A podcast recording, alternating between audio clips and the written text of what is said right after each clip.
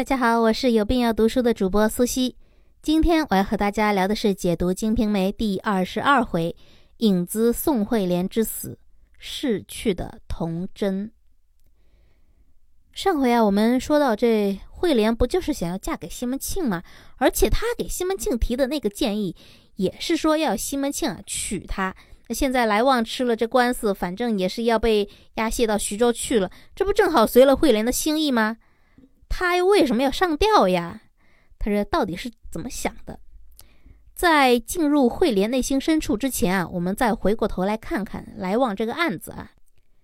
比较有心的听众啊，可能已经发现了，就是来往的这整个案子啊，从西门庆设计的这个圈套到审案的过程，以及最后的宣判结果，和《水浒传》里面的一个案子几乎一模一样。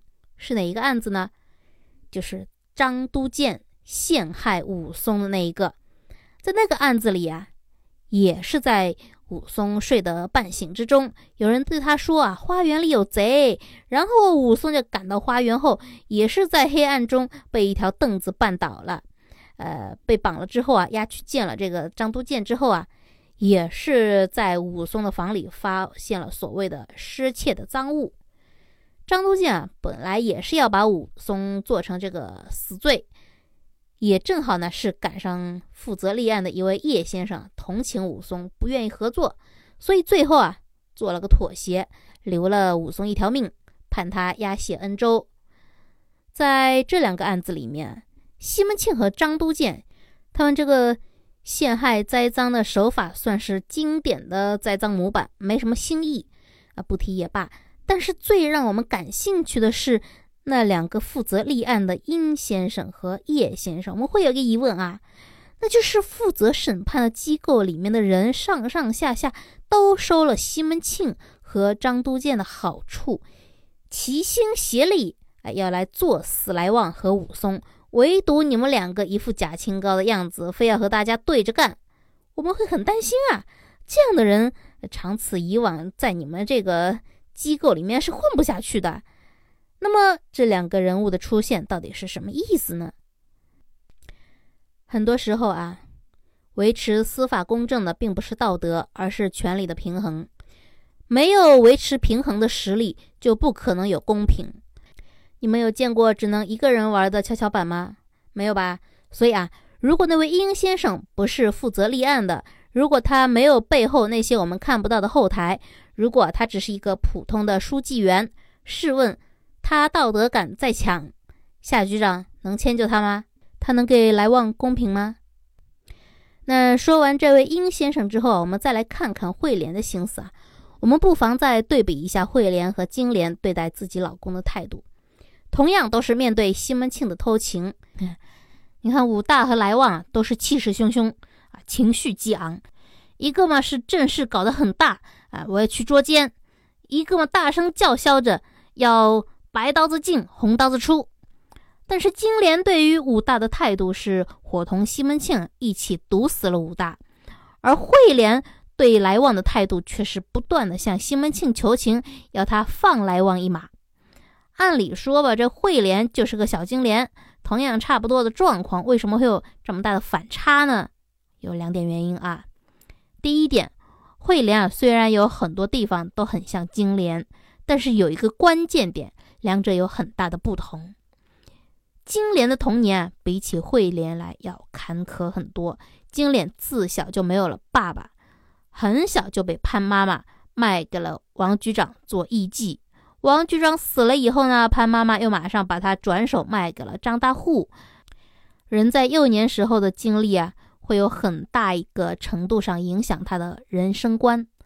金莲从小就没有体会过什么亲情，而潘妈妈对待她的方式也真的是很不像是一个母亲在对待自己的亲生女儿。她对待金莲的方式完全就是在处理一件商品，哪里有空子可钻就卖到哪里啊！这是一种完全物化的人生哲学。所以呢，这种惨淡的童年记忆对于金莲的影响是非常可怕的。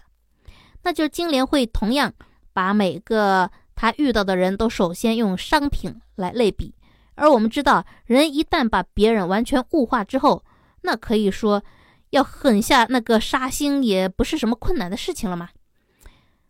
第二点呢，慧莲和金莲遇到的人，金莲啊，人生阶段中那些对他有着重大影响的人，呃，潘妈妈、王局长、张大户、武大，我们说的刻薄点，没一个好东西，要么是把他当投机的货物，要么是贪恋他的美色，包他当二奶，要么就是靠着他吃软饭。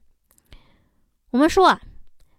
人生路途啊，只有顺利的人往往看不透生活；但是人生路途如果又只有曲折的人，虽然能看透生活，但往往非常偏激。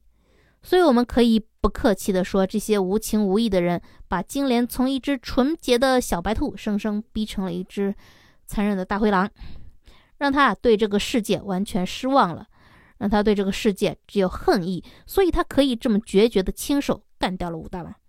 而慧莲啊，虽然之前那个蔡局长对她动手动脚的，但是她后来两个老公蒋聪和来旺真的是对她很好的人。有的人会说吧，你这来旺也是到处沾花惹草的人，呃，怎么可能就是对慧莲好？其实呢，男人真的爱一个女人，并不是通过这方面来体现。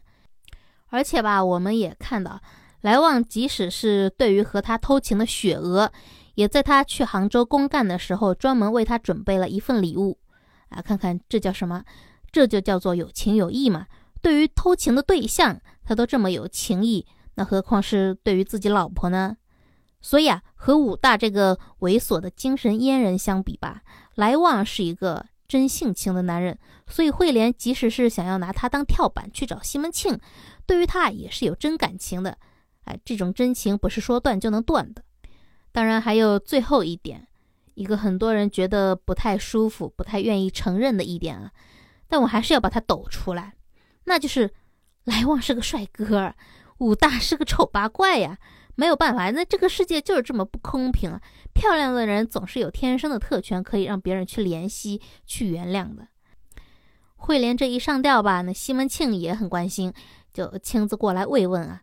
这一见面。可怎么办好哟？那那慧莲本来还哭哭啼啼的，一见西门庆进来，这情绪一下子就上来了。他指着西门庆就骂：“你可真是好人啊！瞒着我就干这种勾当，你就是那个杀人凶手，把人活埋惯了。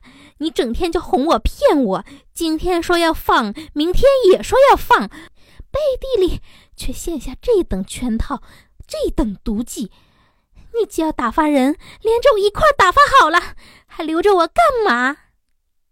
我们看看啊，慧莲这话，那真的是骂的相当重啊，就挑明了说你西门庆你不是东西，这都可以说是这个撕破脸的骂法了啊。可是西门庆并不生气啊，他是慌忙笑着柔声劝慧莲啊，孩儿啊，不关你的事儿，都是那个贼子坏了事，所以我才打发了他嘛，你放心。我心里有数啊！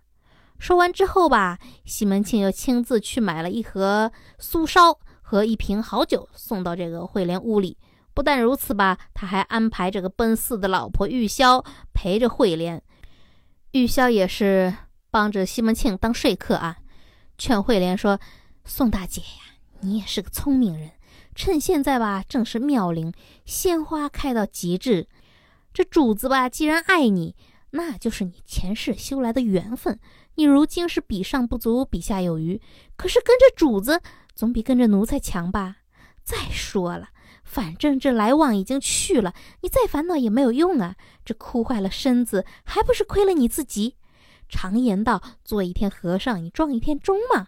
往后这贞洁也轮不到你呀。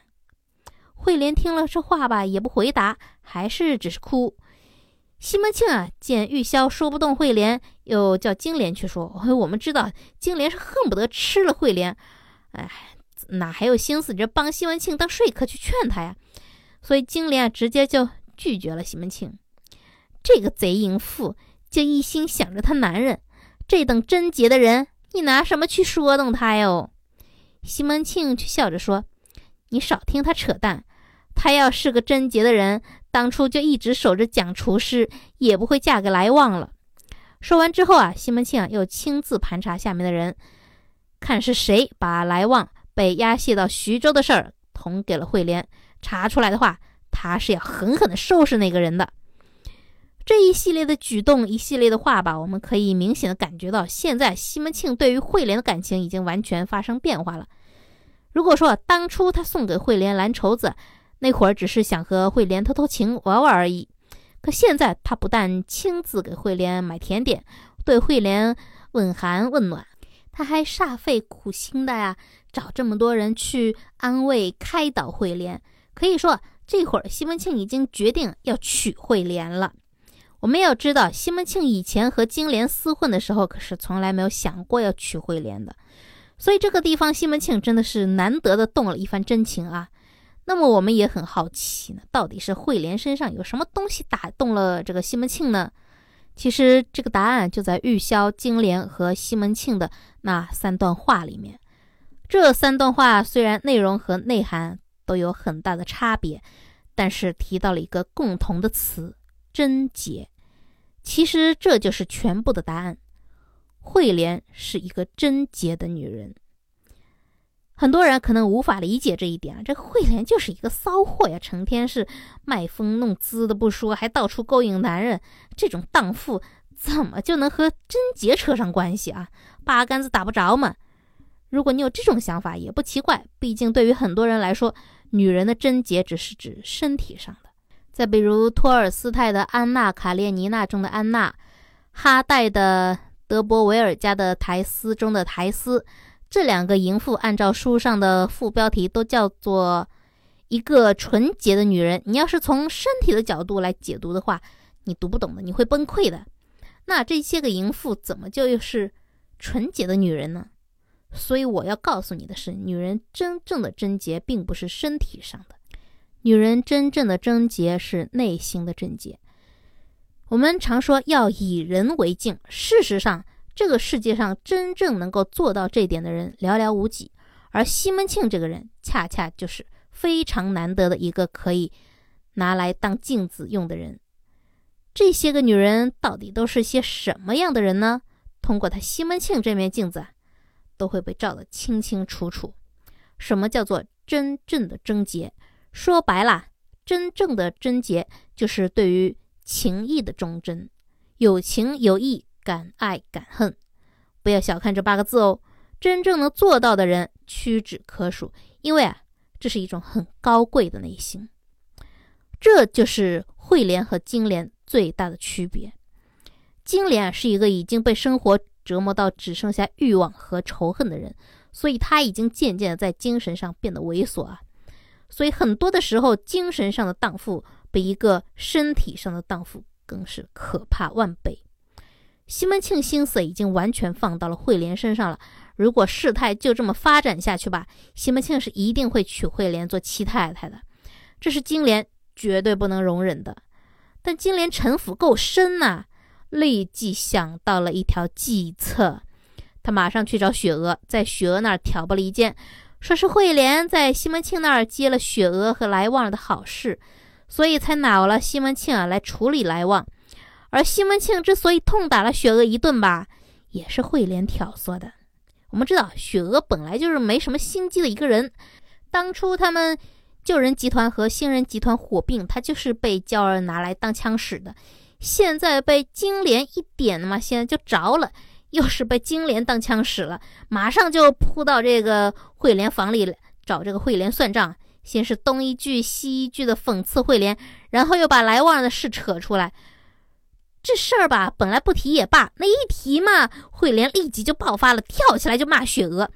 雪娥见这个慧莲骂他呢，也是火山爆发，当即就是一耳光扇在这慧莲又脸上，两个女人就这么 厮打起来了。